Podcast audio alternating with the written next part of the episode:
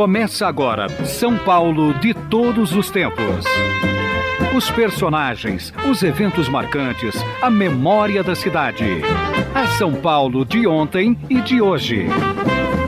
São Paulo de todos os tempos. Um programa premiado com o colar do centenário pelo Instituto Histórico e Geográfico de São Paulo. Apresentação de Geraldo Nunes.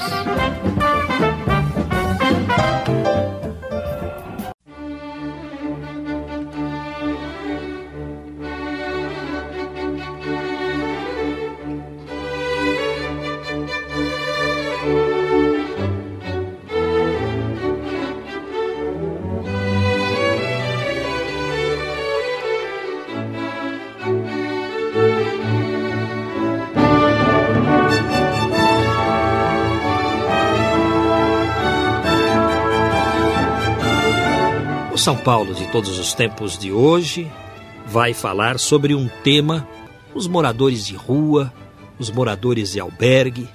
O que farão essas pessoas? Conosco aqui nos estúdios, Ana Cristina Arantes Nasser. Ela é professora universitária e pesquisadora do Centro de Estudos Migratórios. Ela escreveu o livro Sair para o Mundo. É um livro que fala da condição de vida dos moradores de albergue. Ana Cristina, o que te levou a escrever um livro sobre pessoas que moram em albergue? Bom, esse livro uh, é resultado de uma tese de doutoramento que eu fiz pe pela USP em, na área de sociologia e ele resultou do meu interesse em pesquisar o que pessoas, uh, como pessoas excluídas do mercado de trabalho continuavam representando suas relações com o trabalho né? Mesmo na ausência do trabalho, se o trabalho tinha uma significação na vida delas e se determinava a vida delas de que forma. Então, uh, eu me baseei uh, num estudo feito num albergue, né? Numa pesquisa que eu fiz com uh, eh, 28 albergados e mais dois outros que se tornaram funcionários do albergue, na condição de cozinheiro e zelador e uh, fui pesquisar essas pessoas para ver se o trabalho ainda era uma, uma determinação importante na vida delas. Então, pesquisando as relações de trabalho, você chegou a um estudo da vida dos albergados. Uhum. Quem é o morador de albergue? Então, o morador de albergue é um morador é, que, se, que se distingue do morador de rua. Ele não quer ser confundido com o morador de rua. O morador de albergue é circunstancialmente um morador de rua também. Quando ele não consegue permanência nos albergues, porque ele vai rodando de albergue em albergue da cidade, ele conhece todos os albergues que tem na cidade, é uma situação bastante difícil que ele vive. Quando ele é, já percorreu todos os albergues da cidade e ele com, começa a não ter mais onde ficar, porque ele também vai fazendo uma seleção dos albergues em que ele quer ficar. Então, uh, os que ele já selecionou e ele não consegue mais ficar porque o tempo de permanência já, já expirou, ele começa a dormir eventualmente na rua, mas ele não se define, não se autodefine como um morador de rua, e sim de albergue. A diferença entre o morador de rua e o morador de albergue é que o morador de albergue está procurando viver em albergue para tentar voltar a uma vida que ele perdeu a uma vida de relação de trabalho e de relação com a família e ter uma casa para morar. Então ele fica no albergue porque o albergue é um espaço limite entre o que ele tinha e o que ele tem agora. Ou seja, no albergue, ele, embora seja um espaço público, ele vivencia ainda uma relação doméstica de poder dormir, de poder se banhar, de poder lavar sua roupa, de ter uma alimentação no café da manhã e no jantar. Então é uma situação limite do que ele tinha na casa dele e do que ele está vivenciando agora. Então existe o morador de albergue, o morador de rua e o mendigo. Exatamente. Um numa condição diferente do outro. Exatamente. O morador de rua, ele está uh, se aproximando bastante do que seria o mendigo, porque ele está vivendo uma situação em que ele já está deixando de ficar em albergues e já está só vivendo na rua, e isso é um passo para ele se tornar um mendigo. Esses moradores que eu entrevistei no albergue, eles uh, insistem em dizer que eles não são moradores de rua, eles são moradores circunstanciais de rua, e eles insistem em dizer que eles não são mendigos, porque na cabeça deles a diferença entre eles e os mendigos é que eles ainda estão em busca de trabalho. E os mendigos já desistiram disso.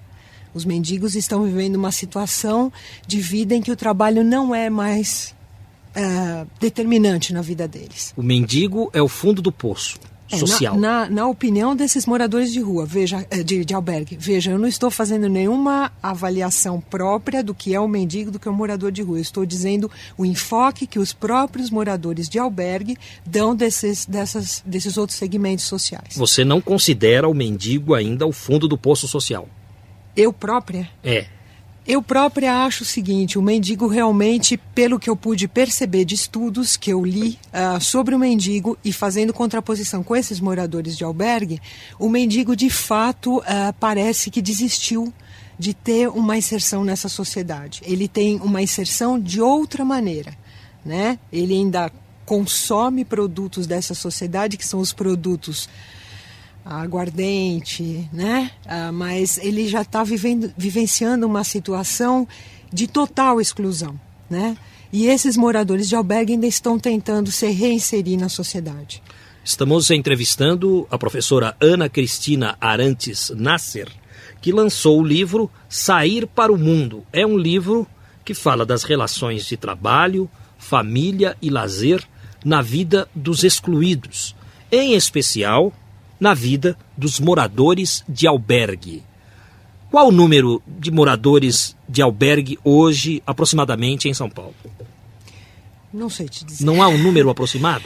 Olha, deve Na ter, sua época de estudo? É, deve ter dados, mas aí que tá. O meu estudo ele não era quantitativo, ele era qualitativo. Eu procurava descobrir qual era a qualidade é, que definia essas pessoas e não exatamente a quantidade de pessoas que existia na época. Esse, essa quantidade aumenta, infelizmente, de ano para ano e ela aumenta principalmente nas épocas é, frias da cidade, né, nas, nas épocas de condições climáticas bem complicadas da cidade, ou nas épocas de chuva, no final do ano, que também é, é muito complicado, embora seja já calor, ou nas, na época de inverno, principalmente tá. na época de inverno. Quantos albergues existem?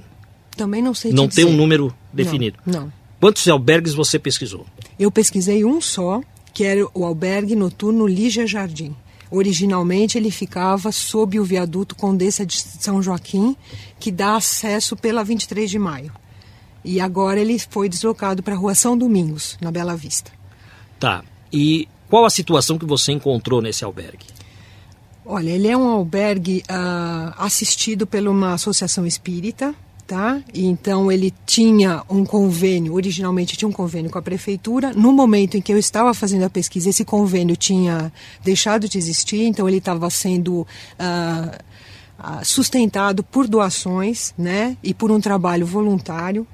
Uh, dentro da medida do possível, eram condições dignas. Porém, é, eles não têm privacidade nenhuma dentro do albergue, porque eles têm que morar com todas aquelas pessoas que das quais absolutamente eles não querem se aproximar, né? Eles querem se distanciar do outro morador de albergue para justamente dizer que eles estão lá de passagem, que eles não têm uma vida marcada por albergues. Isso faz parte da da condição uh, deles continuarem representando o trabalho como uma coisa importante na vida deles. Aqui no Viaduto Pedroso, próximo do uhum. bairro da Aclimação, onde fica Sim. a Rádio Eldorado, Sim existe um, um local ali de dormitório à noite. Uhum.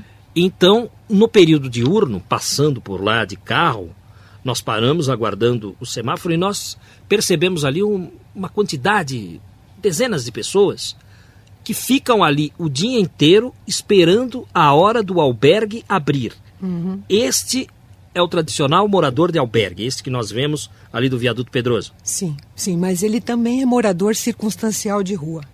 Ele, é como eu te disse, ele fica nos albergues quando ele não consegue vaga no albergue, ele vai para a rua. Tá? Outra, porque há uma condição importante para ele estar no albergue, que é ele não ter bebido se ele bebe, ele não é admitido no albergue. Mesmo que ele já esteja na casa há um mês, vamos dizer, ele perde a vaga se ele uh, aparece em condições de, de alcoolizado. Então, uh, ele eventualmente pode ir para a rua mesmo estando no albergue. Tá, esse, esse morador de albergue é um desempregado. É um desempregado crônico. Não é, um desempre... não é um desempregado recente. Em geral, é um desempregado há muito tempo que já perdeu completamente suas relações de trabalho. Há muito tempo, quantos anos? Dez anos? De dez para cima. Tá? De desemprego. De desemprego. Há, que há, também, há também migrantes recém-chegados na cidade que eram uh, trabalhadores rurais, tá certo? Que trabalhavam na roça, que chegam na cidade e não conseguem se inserir nas relações de trabalho urbanas.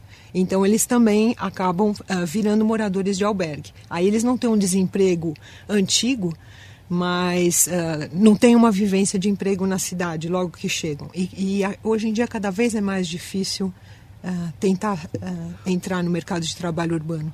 Professora Ana Cristina Arantes Nasser, por que esse morador de albergue não consegue mais emprego?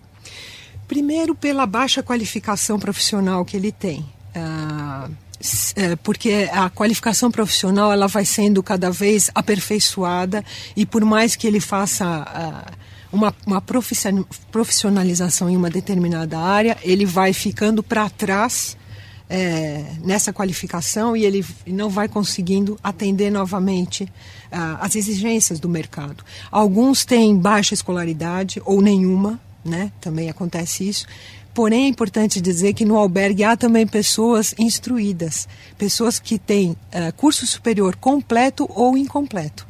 Isso é, é, é, é, impressionante, porque a gente não imagina isso, se a gente não entra no albergue, a gente não imagina que há pessoas com esse nível uh, de escolaridade. A senhora encontrou pessoas encontrei, assim? Encontrei e pessoas assim. Que... Havia um segmento expressivo lá dentro. E o que esse segmento alega? havia um plantonista do albergue que até brincava que quanto mais crescia, aumentava o custo de vida, mais aumentava o nível de escolaridade dentro dos albergues. São pessoas que vão perdendo seu posto de trabalho né, na qualificação que elas têm, e por conta disso elas começam a ter dificuldades de relacionamento familiar.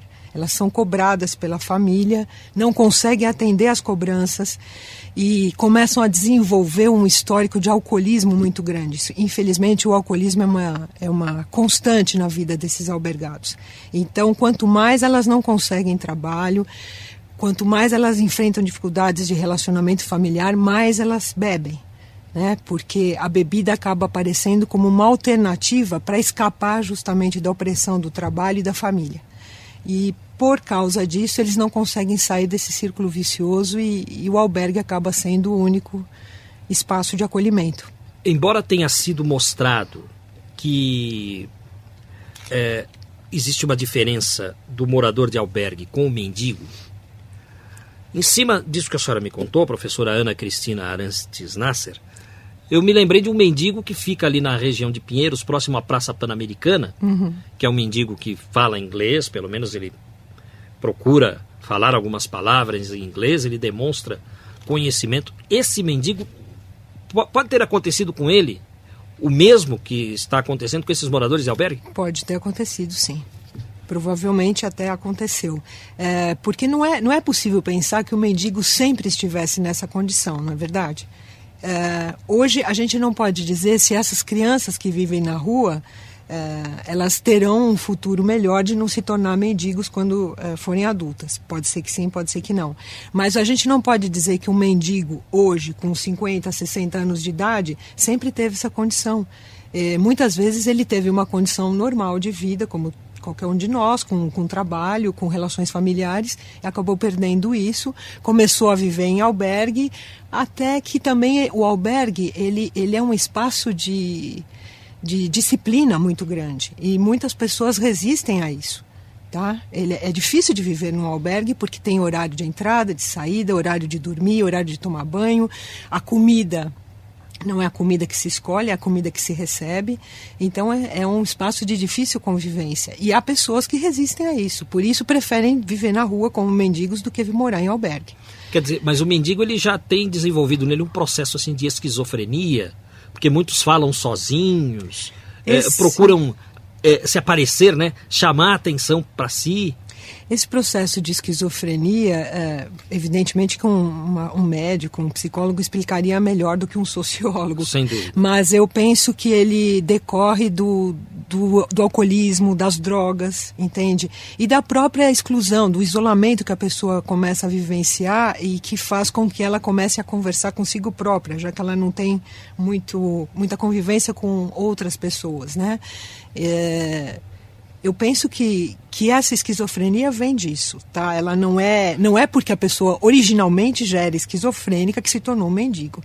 É um processo social que acaba uh, determinando toda essa situação. É a consequência do processo. Uhum. Estamos entrevistando Ana Cristina Arantes Nasser, autora do livro Sair para o Mundo, um livro que fala do trabalho e da vida dos excluídos.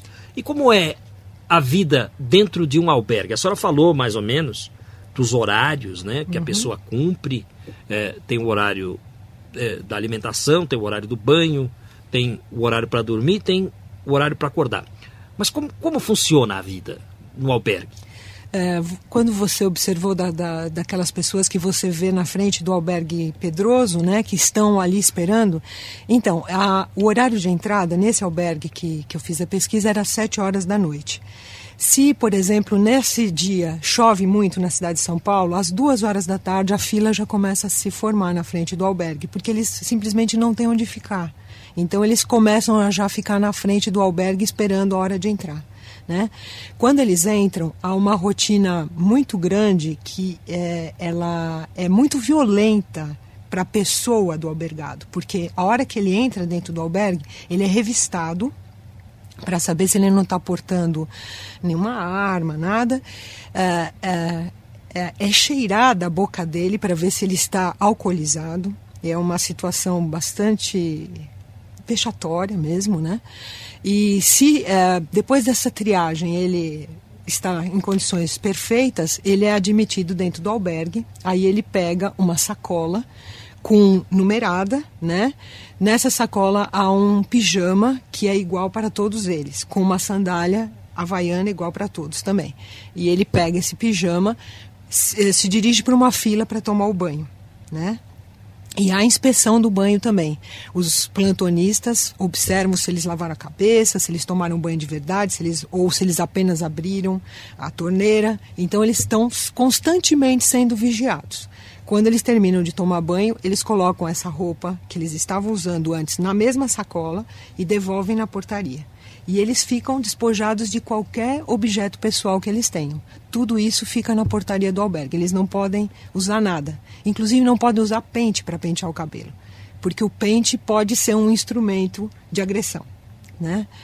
Daí eles ficam novamente numa fila esperando uh, o seu lugar para fazer a refeição da noite, que constava na época de uma sopa, um pão amanhecido e um copo d'água. Uh, depois eles ficam um tempo num banco lendo jornal ou podendo conversar, mas é importante dizer que eles não conversam praticamente entre eles. Eles não, não têm um relacionamento entre si. E aí ficam aguardando o horário de, de já se recolher para dormir. E dorme todo mundo no mesmo quarto? São, eram dois quartos muito grandes, porque é, é fácil imaginar como é grande. É emba era embaixo do viaduto né? Então é, são aqueles espaços onde há também a funerária na, na, cidade de São Paulo, a Associação dos Alcoólicos Anônimos, são esses espaços embaixo de viaduto. Então eram dois uh, galpões imensos onde eles dormiam. Uh, um, num cabia 30 pessoas e no outro umas 35 mais ou menos. Uh, e aí dormem em beliche, né? Com camas numeradas com o mesmo número da sacola na, na, na qual eles tinham colocado seus pertences. E no dia seguinte eles eram obrigados a sair do albergue às 5h40 da manhã. Por isso que o pessoal fica aguardando uhum. é, no viaduto Pedroso a abertura. Exatamente.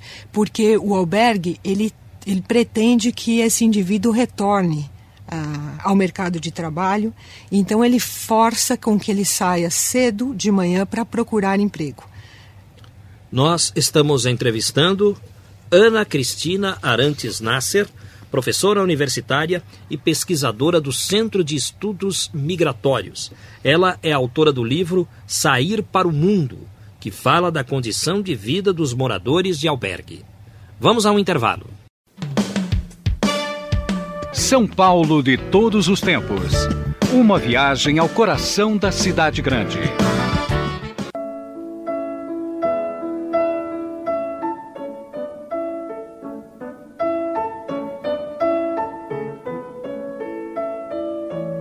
Nós estamos tratando de um tema difícil hoje aqui no programa, a dura realidade de São Paulo, a vida dos moradores de rua e daqueles que moram em albergue. Estamos entrevistando a socióloga Ana Cristina Arantes Nasser e uma constatação é que as autoridades não promovem mais uh, locais exclusivos para a recepção de migrantes ou mesmo destes desempregados, porque muitas iniciativas desse tipo acontecem por causa da existência de entidades religiosas, entidades assistenciais. Na região do Glicério, por exemplo, existe a Casa do Migrante, que recebe também moradores de albergue.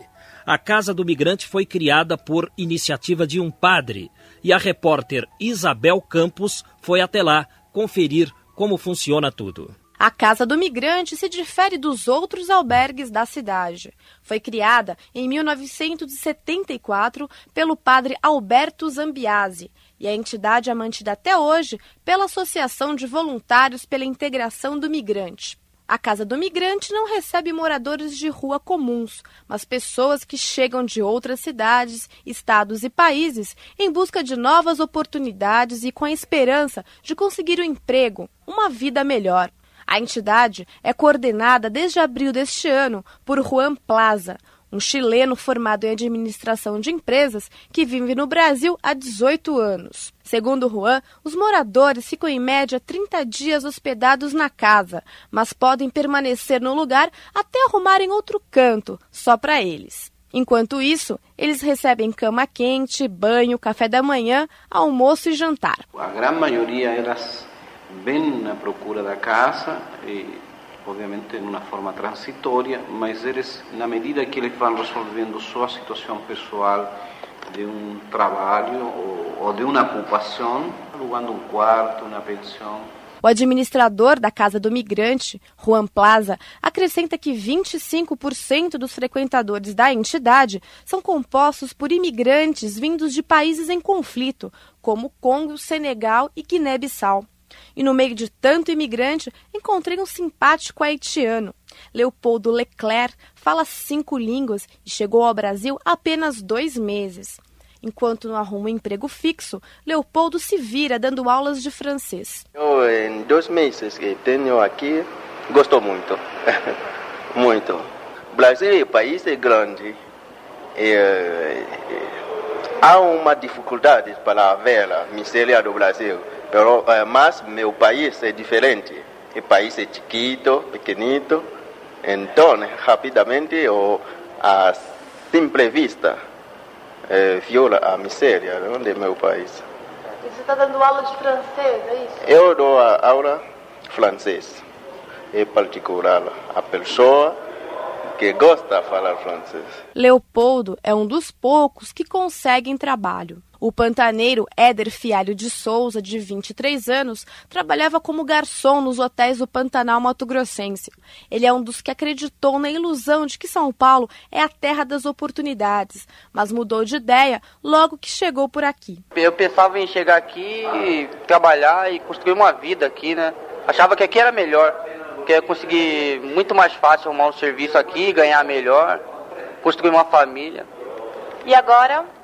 Eu vi que isso é mentira. Que tudo que se passava na televisão, ou tudo que se faziam de propaganda sobre São Paulo, era uma pura ilusão. Era uma mentira. Éder acrescenta que, se puder, volta para casa assim que juntar um dinheirinho para comprar a passagem de ônibus. A casa do migrante já chegou a abrigar 130 pessoas de uma só vez. O administrador da casa, Juan Plaza, diz que no inverno a procura pelo albergue sempre aumenta. A sede da entidade é composta por um refeitório, duas salas de TV, consultório dentário, biblioteca e uma capela. Tem também um jardim muito bem cuidado no centro da construção. No andar superior ficam os banheiros e os dormitórios, que são divididos em alas masculina e feminina. Os quartos não têm armários e os frequentadores deixam seus pertences em uma sala separada. Nos quartos ficam apenas as camas e os cobertores. Segundo o administrador da casa, essa medida é para evitar furtos e prováveis constrangimentos entre os colegas de quarto. Juan Plaza acrescenta que seu sonho é um dia poder comprar um armário com cadeados para guardar os pertences dos frequentadores. O seu Brás Cândido de Souza nasceu e cresceu em Bauru, mas o desemprego fez esse sapateiro de 62 anos sair de sua cidade, no interior de São Paulo, para não morrer de fome. Ele está há 10 dias em São Paulo e conseguiu trabalho logo no segundo dia na cidade. Eu cheguei aqui, por exemplo, numa, numa sexta-feira. No sábado eu já tinha conseguido. No outro dia. Está gostando aqui? É, aqui é bom. Está gostando? E é aqui do, você gosta aqui da, da, casa do imigrante? Essa casa aqui é boa. É? Muito boa. Agora vai ter a, a janta. É, tomar banho. Banho. Dormi-lo.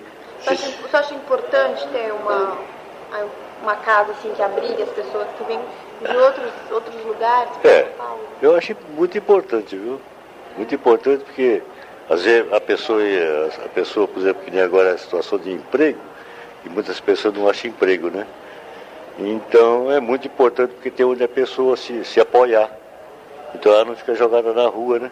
É verdade? Fica jogada na rua quem quer. Quem não liga para a vida, não liga para trabalhar, nem nada, né? E se o senhor tivesse emprego, o senhor viria para São Paulo? Não. Não? Não. E o senhor está feliz que está trabalhando? Ah, tô. Tá? Tô. Tem bastante cliente? Tem bastante. Tem o senhor está ganhando mais ou menos quanto está tirando por dia, mais ou menos? Na faixa de 250 por semana. Aí o senhor já vai procurar um cantinho para o senhor ou vai voltar para o Não, vou ficar por aqui porque eu sou só, meu filho já tudo casado, né? Mulher não tem, sou divorciado. Então... Vou ficar por aqui mesmo. Daí eu monto lá, arrumo uma noiva, caso de novo. Então deu certo. Deu. então, tá tudo legal, tudo bem. O seu Brás disse ainda que tem planos para montar uma sapataria no ano que vem no Largo do Patriarca. A Associação de Voluntários para a Integração do Migrante tem um posto de atendimento no terminal rodoviário do Tietê, com assistentes sociais. Segundo o coordenador da entidade, Juan Plaza, lá é feita a triagem dos milhares de migrantes que chegam de todo o canto do país em busca de uma vida melhor. A Casa do Migrante fica na rua Almirante Mauriti, número 70, e o telefone é 3209-7655. Isabel Campos Eldorado, especial para o São Paulo de todos os tempos. É importante dizer o seguinte: há pessoas que escapam desta condição difícil de morar nas ruas. O senhor Brás é um exemplo desta reportagem da Isabel Campos e o Walter Taverna, dono de restaurantes na região do Bexiga, viveu condição parecida à de um morador de rua, só que na infância. Ele foi salvo por uma tia que lhe deu abrigo. O apoio da família é necessário. Hoje, ele desenvolve atividades sociais no Bexiga e na Vila Mariana. Walter Taverna preside a Sodepro, Sociedade de Defesa das Tradições destes dois bairros, Bexiga e Vila Mariana. Inclusive, haverá uma festa neste final de semana na rua Sena Madureira, promovida pelo Walter Taverna, em homenagem ao bairro da Vila Mariana. Mas ouçamos agora de nossos arquivos um depoimento de Walter Taverna, onde ele conta um pouco da sua história. Eu, na verdade, eu levei uma vida muito difícil. Meu pai pobre, eu morava no fundo de uma cocheira, na rua 3 de Maio, que meus avós tinham uma cocheira. Infelizmente, eu tive grandes decepções desde criança. Porque quando meu pai ele bebia e estava em dificuldade financeira, ele deixou de pagar luz, o próprio pequeno aluguel que o, que o, que o pai dele exigia, ele pegou no dia 24, isso me marcou muito, no dia 24 de dezembro da época, não me lembro o ano certo, porque era garoto, eu me lembro que ele jogou tudo nós no meio da rua no dia 24 de dezembro. Véspera do Natal. É, véspera do Natal, nós não tínhamos para onde ir. Eu, ah, de madrugada procurando, eu tenho até, eu sinto a sensibilidade das coisas e, e me revolto com isso. Mas em todo caso isso aconteceu, não pude fazer mais nada. E depois daí a vida complicou mais para a vida do meu pai, da minha mãe ficou doente. É, e eu peguei, comecei de um modo geral crescer um pouquinho. Com oito anos, meu pai resolveu de uma forma ou de outra dar um, um filho para cada parente. Eu não tinha mais condições de poder tomar conta da, da, dos filhos. E eu caí na, na casa de uma tia minha.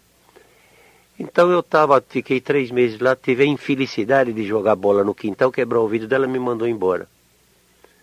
Me mandou, fez a trouxinha me mandou embora. Eu peguei e fui morar nos morros dos ingleses. Fiquei cinco meses morando na rua. Você vê a dificuldade que eu tinha antigamente, com parentes tudo vizinho, perto, ninguém me acudiu. Passaram esses cinco meses, 11 horas da noite, uma tia minha que morava na Vila Mariana, soube que era irmã do meu pai, e você vê, ninguém passou a saber quase nada. Ela pegou e me, veio me procurar. E eu estava dormindo embrulhado no jornal, lá na, nas escadarias do Morro dos Ingleses. É por isso que eu luto para o bairro da Bela Vista, do Bexiga hoje, e sempre será, porque ele me deu muita alegria, muita sorte. Porque essa minha tia mudou de Vila Mariana, veio morar no Bexiga, me atendeu, me deixou ensinar uma profissão eh, de qualquer forma. Hoje eu, eu a minha primeira profissão foi de barbeiro. Você vê, ela falou que eu tinha que aprender uma profissão, aprendi uma profissão de barbeiro. Depois de barbeiro eu fui tapeceiro, marceneiro, tenho restaurante. Você vê, a minha vida eu sou cozinheiro, eu faço até sou escritor, faço escrevo de vez em quando peça teatral, sou compositor, já fiz o hino do Bexiga, os varais do Bexiga, tudo, conto toda a história do próprio bairro. E lá eu venho, venho desenvolvendo um trabalho em benefício da própria comunidade. Porque eu sei que é difícil você trabalhar em pró próprio. Você tem que trabalhar para os outros, para as pessoas que realmente podem oferecer algum lazer. Estamos conversando com o Walter Taverna. O pai não pagou aluguel, aí a família foi colocada, todo mundo na rua, a mãe doente, cada filho entregue por um parente, ele quebrou a vidraça da casa da tia, onde ele foi entregue, jogando bola. E aí a tia o colocou para. É, colocou para fora de casa e ele foi dormir no Morro dos Ingleses. Onde é que ficava o Morro dos Ingleses? É nas escadarias do Morro dos Ingleses. Que, que é onde? É, hoje, hoje, por sinal, hoje eu fiz lá com a minha luta, através da, da minha boa vontade, da minha sociedade, eu fiz o, o anfiteatro em nome do meu filho falecido, Walter Taverna Júnior. Certo, mas onde é que é? Que, As escadarias que... ela fica aproximada na, na, na rua 13 de Maio com o Morro dos Ingleses. É ali perto da, da, da, da Praça da, Praça, da Praça Aquelas da... escadarias é, todas ali? Exato. Você dormiu nas escadarias? Nas escadarias. Você ficou quanto tempo dormindo Fiquei cinco rua? meses ficando cinco lá. Cinco meses na rua? Eu tive a maior sorte que a minha tia me, me, me encontrou e me ajudou. E você tinha quantos anos nessa época? Eu você era garoto, né? De oito a nove anos. Puxa vida, dormindo no frio ali. Bom, vou fazer Ainda o quê? bem que você não pegou uma doença grave. Eu tive a felicidade, inclusive, de, de, de, de hoje eu, eu, ser um cidadão de bem. Porque é eu poderia até ser um marginal. E qual o nome dessa tia que te deu abrigo? Se chamava Josefina, o apelido dela era Pipina. Tia Pipina. tia Pipina. Me ajudou muito, ela e o marido dela, Antônio. Certo. E, e o seu pai? O que, como é que ele se chamava? Carmelo Taverno. Car Carmelo. E aí, é. o que, que aconteceu com ele? Porque você disse que ele bebia. É, né? então veja você, então eu peguei é, lutando tanto, com dificuldade, aprendendo essa profissão de barbeiro, eu consegui, com 12 anos, ser um profissional. E a partir daí, é, eu pedi para esse tio meu, a, a Antônio, que era marido da, da minha tia Pipina, eu pedi para ele que ele, se ele me emprestava cinco merréis naquele tempo, não, não posso dizer o valor que tinha a moeda, e para comprar um, uma barbearia. Eu comprei na rua Rui Barbosa, olha, com, com Fortaleza. E pagando mensalmente, trabalhava dia e noite para poder pagar. Consegui pagar. Passaram-se uns anos, precisavam da casa, e eu fui, fui obrigado a deixar a casa. Então eu um parente meu tinha estava com 13 anos, um parente meu me, me alugou uma, um armazém aqui na rua Conselheiro Carrão, 364, e lá eu montei a, a barbearia. Mas eu tinha minhas coisas, montei lá, mas eu não tinha condições de montar a barbearia sem procurar minha família. Eu fui procurar um por um para morar na barbearia, porque eu tinha um lugar lá já ah, para eles morar no chão lá. e, e eu trouxe um por um e morando lá na barbearia. Eu não pude abrir a minha barbearia porque eles estavam morando lá, nós cozinhávamos lá, tudo, enfim. Eh, a vida deles, por enquanto, até eu melhorar de vida. E eu fazia, por ser barbeiro, então eu, eu fazia barba, cabelo a, a, a domicílio. E quando falecia pessoas, eles vieram me, vinham me procurar para eu cortar o cabelo, fazer a barba, porque antigamente saía das casas ah, o, o, enterro. o enterro. Então muita gente na Paulista, naqueles lugares, vinha me procurar para que eu cortasse a barba, deixava o morto eh, em condições mais bonitas para eles poderem enterrar. Este é o depoimento de Walter Taverna, deixado para nós em 1998. Este homem está de parabéns. Ele venceu as dificuldades da rua, ele que também morou na rua e hoje está melhor, numa condição de vida melhor, é dono de restaurantes, graças ao esforço particular dele e ao apoio que recebeu da família, em especial desta tia, que deve ser sempre lembrada, a tia Josefina, ou seja, a tia Pipina. É importante ajudarmos os outros no sentido de fazer esta cidade um pouco melhor. Este é o programa São Paulo de todos os tempos. Vamos ao intervalo. São Paulo de todos os tempos. Momentos e personagens marcantes do dia a dia paulistano.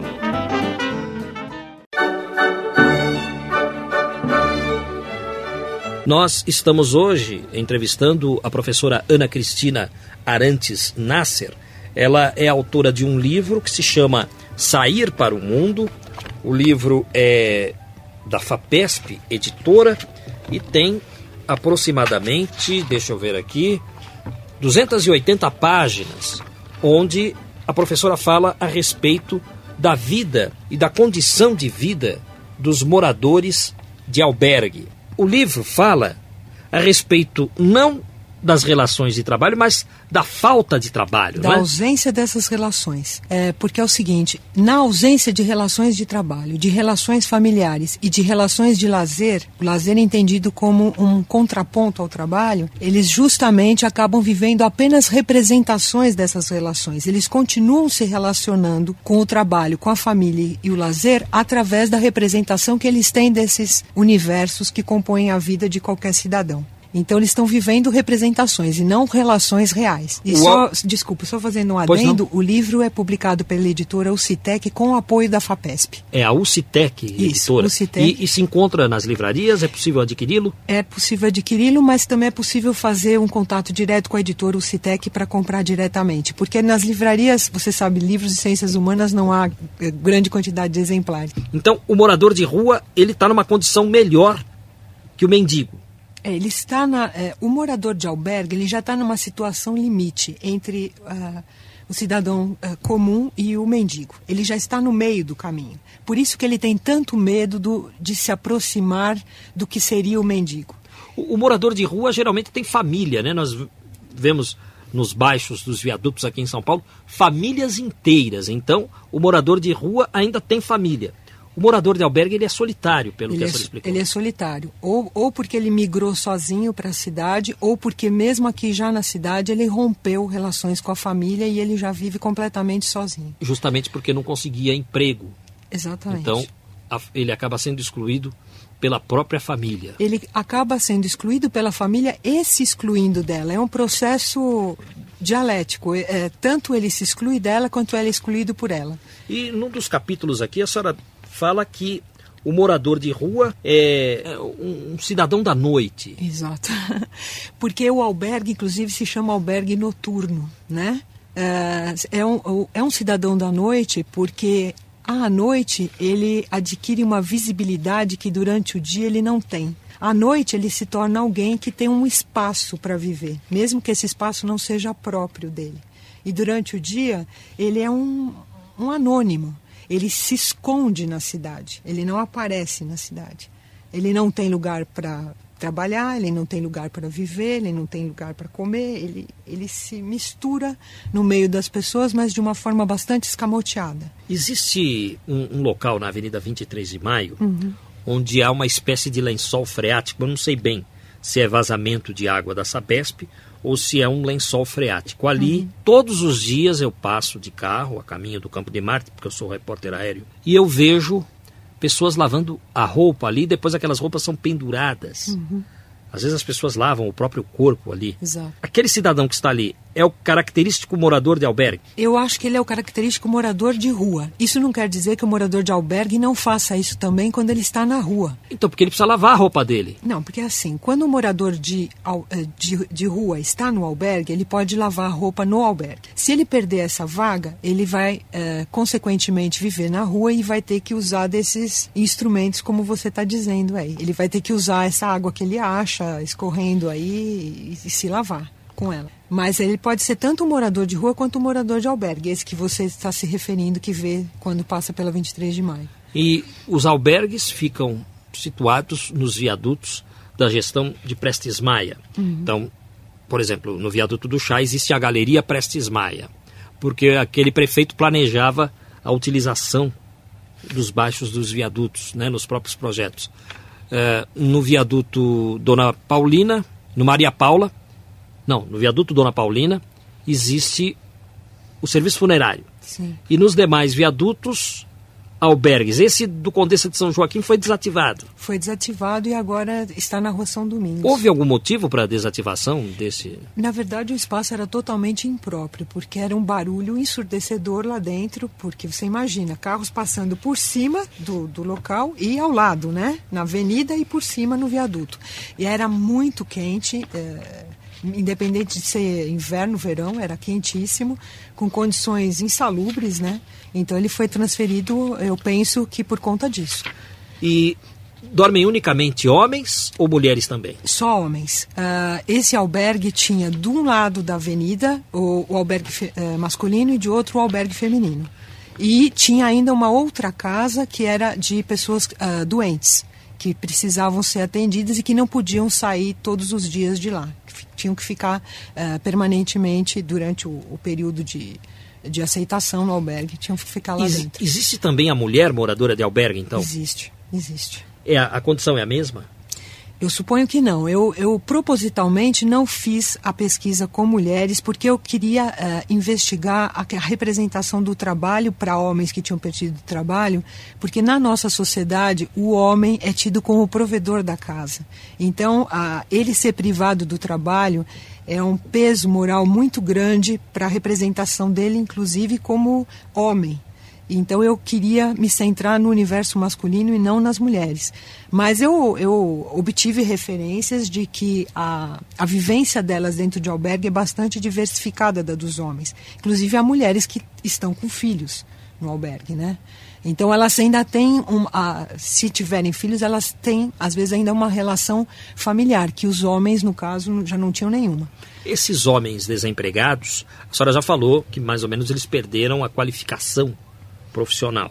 Se, é que eles tinham, eles perderam porque ela, ela fica descompassada com o que o mercado vai exigindo. As profissões evoluem. Exatamente, e, e eles não conseguem. Não conseguem se acompanhar é o ritmo. Alguns não tinham, né? Alguns vêm direto da roça para a cidade, não tem qualificação profissional nenhuma para o mercado urbano. É, eu queria perguntar mais ou menos a, a profissão que eles tinham no tempo que eles trabalhavam.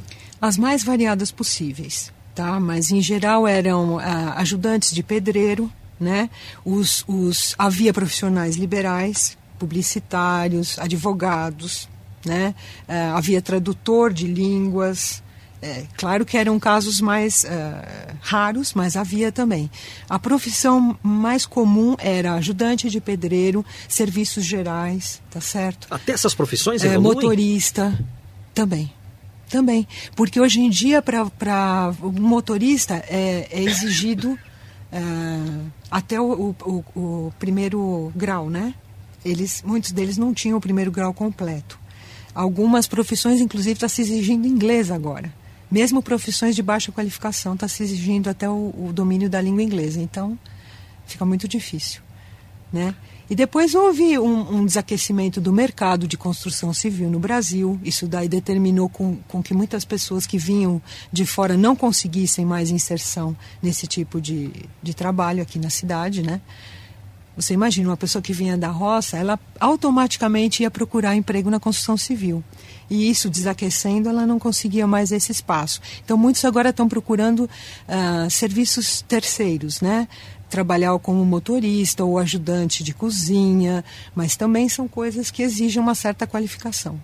A Prefeitura de São Paulo está desenvolvendo um programa chamado Começar de Novo, uhum. que visa dar uma nova qualificação profissional a este cidadão que perdeu o emprego e não conseguiu é, acompanhar o ritmo do mercado de trabalho. Professora Ana Cristina Arantes Nácia, a senhora que pesquisou a condição de vida dos moradores de albergue, a senhora acha que este programa da prefeitura trará resultados de fato para essas pessoas ou se trata aí de mais um programa político sem resultados positivos? Eu acredito que possa trazer e eu espero que traga, né? Porque a situação é muito difícil mesmo para essas pessoas e, e, a gente se alarma com a quantidade que aumenta é, ano a ano.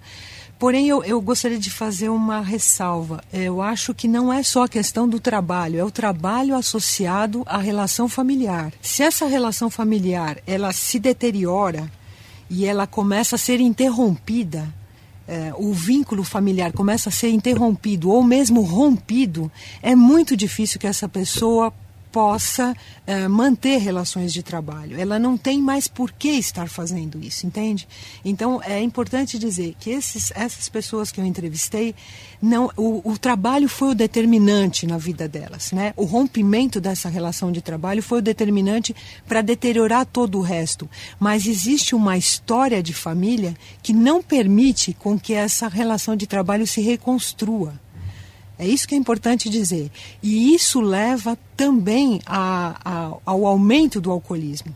Então é, é preciso que a, que a prefeitura ela faça um trabalho que invista não só na, na, em proporcionar uma qualificação profissional, mas é, proporcione condições para que essa pessoa continue tendo uma vida digna enquanto ela está tentando se aperfeiçoar, porque senão mas o poder público tem como interferir numa relação familiar? Não, não é isso que eu estou dizendo. Uh, eu estou dizendo que é, é possível o poder público investir em pessoas que ainda têm essa estrutura familiar e apenas estão defasadas do mercado. O não era o caso desses homens. Eles não estavam defasados é, de um ano para cá do mercado. Era uma defasagem muito grande. Eles já não existiam mais como uma, uh, trabalhadores prescritos pela lei. Entende? Eles já não têm carteira de trabalho, eles não têm vínculo empregatício há muito tempo. É, é uma situação de exclusão uh, que se renova a cada ano. Não é, uma, não é uma defasagem do mercado de trabalho. Eu acabei de perder o um emprego, mas eu tenho uma certa qualificação e vou tentar uma recolocação no mercado fazendo um curso que a prefeitura vai me proporcionar. Então, eu, eu penso que a prefeitura pode investir nessas, nessas pessoas que ainda têm uh, uma estrutura que possibilita elas se reinserirem no mercado. Puxa, e o que fazer com esses demais? Essa é uma questão bastante complicada, porque eu penso que essas pessoas, é, elas estão, é, na nossa visão, elas estão mais ou menos sem saída. Na visão delas, felizmente, elas não estão sem saída, porque elas ainda buscam é, relações de trabalho. E isso pauta a vida delas para elas não caírem na mendicância total, para elas não deteriorarem completamente as suas vidas. Ela, é, essa representação que elas têm do trabalho, ou do trabalho que elas tinham antes, ou do trabalho que elas buscavam quando, chegavam, quando chegaram aqui, ainda é determinante para elas não, não perderem totalmente os referenciais.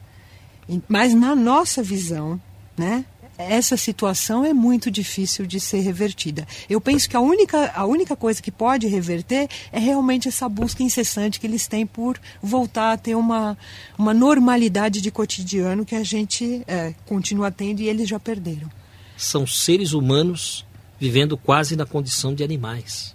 Uhum. É um quadro triste, hein? Bastante triste. Felizmente, na cabeça deles existe a possibilidade de se modificar isso. É, eles têm essa esperança constante de reverter a vida deles. Professora Ana Cristina Nasser, pesquisadora do Centro de Estudos Migratórios, autora do livro Sair para o Mundo, Muito obrigado por sua entrevista. Obrigada a você. E sucesso nesse seu trabalho de estudo. Quem sabe um dia essas pessoas consigam uma condição de vida melhor e o trabalho que elas tanto almejam, né? Eu espero. Obrigada.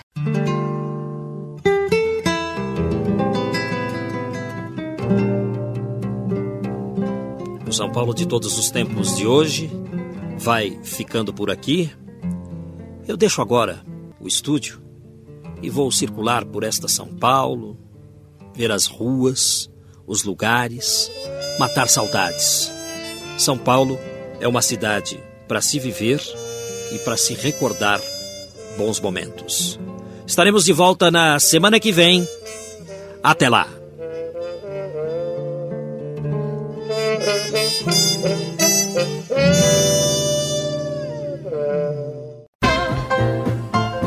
Estamos encerrando mais uma edição do programa São Paulo de Todos os Tempos. Os personagens, os eventos marcantes, a memória da cidade. A São Paulo de ontem e de hoje. São Paulo de Todos os Tempos. Um programa premiado com o colar do centenário pelo Instituto Histórico e Geográfico de São Paulo. Apresentação de Geraldo Nunes.